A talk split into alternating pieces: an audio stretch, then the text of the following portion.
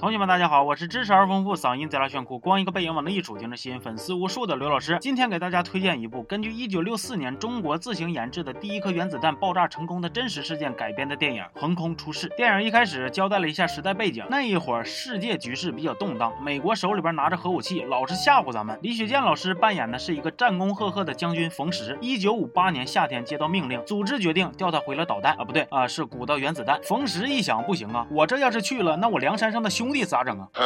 呃，不好意思串台了，冯石还是很耿直的。我不会啊，我会吗？美国佬会，苏联老大哥也会，可是他们呐。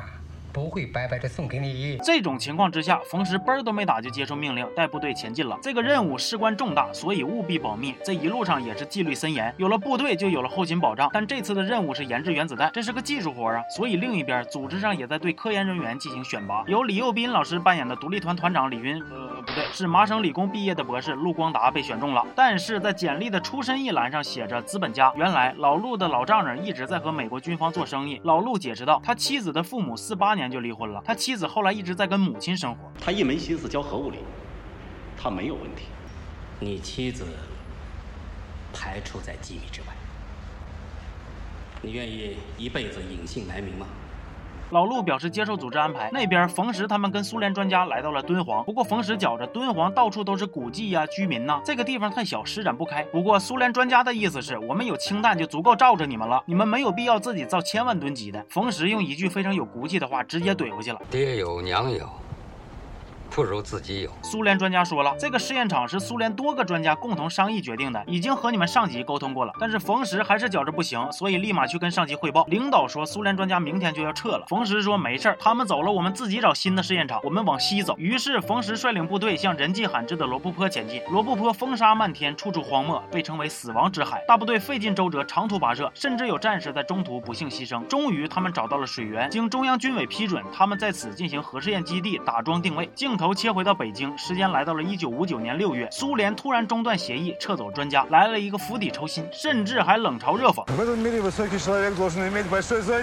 这些苏联专家临走前还把那些带不走的图纸资料给放火烧了。老陆的同事老李急忙过去把那些没烧干净的图纸捡了回来，试图拼上。这时苏联的专家又过来发动嘲讽技能了，说这一块你们用计算机算也要算两年，没有意义。老李听了之后，尴尬的去劝老陆说：“你现在也不用跟媳妇分居保密了，反正现在也是没密可保了。”可以想象当时的老李是有多么无奈，是有多么心灰意冷。后来五九六成为了我国原子弹工程的代号。老陆回到了家里，他找不到自己的牙刷，也找不到平。时爱喝的咖啡，妻子哭着说明天就去买，因为他的妻子真的没有想到她的丈夫有一天还会回来。这是这十三个月以来老陆第一次回家。冯石那头已经一切准备就绪，他终于能跟战士们交代这次的任务了。在朝鲜，美国人用一个小玩意儿在咱们头上悬了好几年，悬着，动不动就嚷嚷着着要对我们做外科手术。苏联专家。也撤走了，瞧不起我们，没有这个东西啊，我们中国人的腰杆子就挺不直，就没地位，没和平，就不能踏踏实实的过咱们的日子。所以，现在中央军委指示，可以把这个秘密告诉大家了，我们。就是要在这个大戈壁滩上，用我们自己的双手，搞出我们中国自己的原子弹。北京老陆这边也面临着巨大挑战，我们面临的困难恐怕都在这儿。从这儿到这儿，美国人用了六年的时间，英国人用了五年，苏联人用了八年，我们没有八年的时间，两年都没有。一直要算到这儿，一遍不行，两遍，两遍不行，三遍。计算机只有一台在科学院，别的部门也急着用。我们没有别的窍门，就是用算盘打，也要把它打出来。冯石带着部队打地基，老陆是搞科研，觉都没工夫眯，算数都没有计算机，大伙就手动使算盘，噼里啪啦的人盘合一呀，靠的就是这股子啃馒头剥算盘的拧劲儿。等大伙算出来一个结果，却发现跟苏联专家图纸上的结果对不上号。就在大家都很困惑的时候，老陆有了一个大胆的想法：万一他们错了？老陆赶紧回家翻资料验证，发现果然是苏联专家他们错了。在老陆计算的时候，身边都有警卫员守卫，连他妻子都不能靠近。临走前，老陆嘱咐妻子准备好四季的衣服，因为他又要走了。老陆去试验基地跟冯石会合了，结果一到地儿就发现问题了。试验基地的生活条件比较艰苦，没有淡水，所有人喝的以及打地基用的都是盐碱水。老陆立即制止了施工，说这个盐碱水呀，人喝了顶多是拉肚子，但是用在工程上是肯定会出大问题的。冯石听了不明觉厉，让战士们开车几百公里去运淡水回来。饿了在车上吃，困了在车上睡，人歇。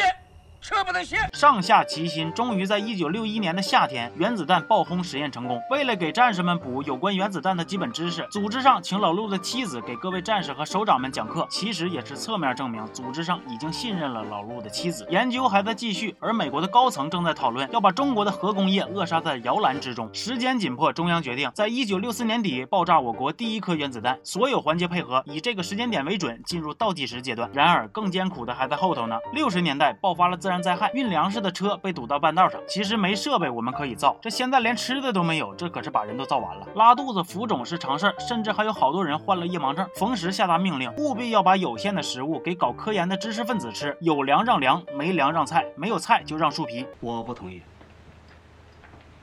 我去过施工的工地，亲眼目睹过战士们劳动的过程和辛苦的程度，他们非常辛苦。在这里，我们和基地的官兵们是同等的。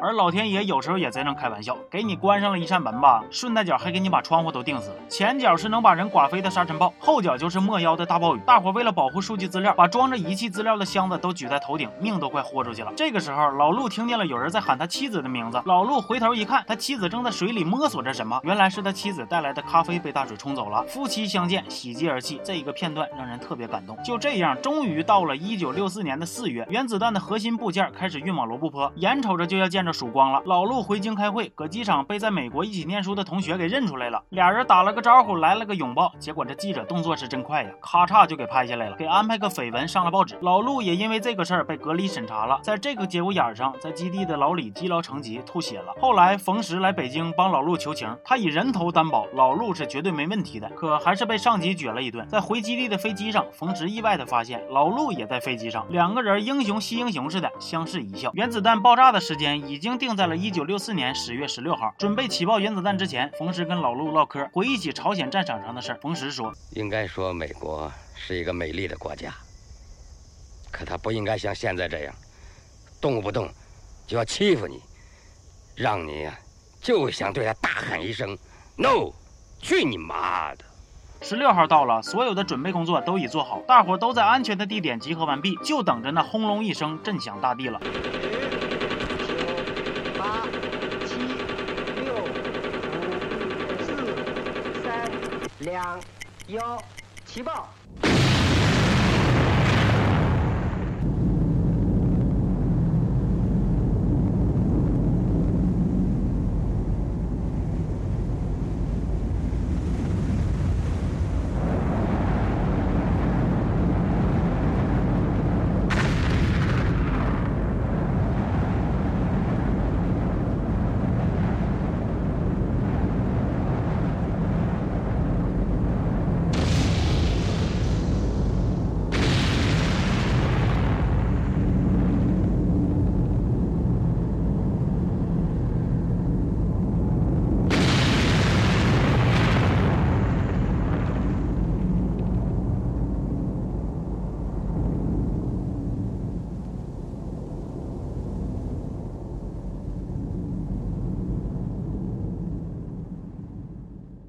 这一声爆炸响起，所有人都欢呼沸腾了。这爆炸的背后是无数人夜以继日的付出，是无数人不顾生死的操劳。这一声巨响，唤起的是我们中国人民挺直的腰杆子，证明的是我们中国人民克服困难的勇气和力量。在这部电影里，冯石的原型是我国第一任核试验基地负责人张蕴玉将军，而老陆陆光达的原型就是我国著名的核物理学家邓稼先院士。就像电影里说的，或许因为特殊原因，他们不得不选择隐姓埋名，不会拥有花团锦簇，不会拥有名利拥趸，但是他们并不会因为默默的付出而被后人忘记，他们才是最可爱的人。其实我觉得哪有什么横空出世啊，是这些人脚踏实地的默默付出，才有那声震寰宇的惊天一吼。这是我们的精神，我们的信念，我们的信仰。横空出世这部电影上映于一九九九年，豆瓣评分八点六，质量上乘却鲜有人知。整部电影全都是实力派演员，我只提一个细节，电影里有个冯石写诗的片段，镜头推过来，大家可以发现李雪健老师是完全不需要笔替的，有点讷了。而李李幼斌老师呢，后来没过几年就弃文从武亮剑去了。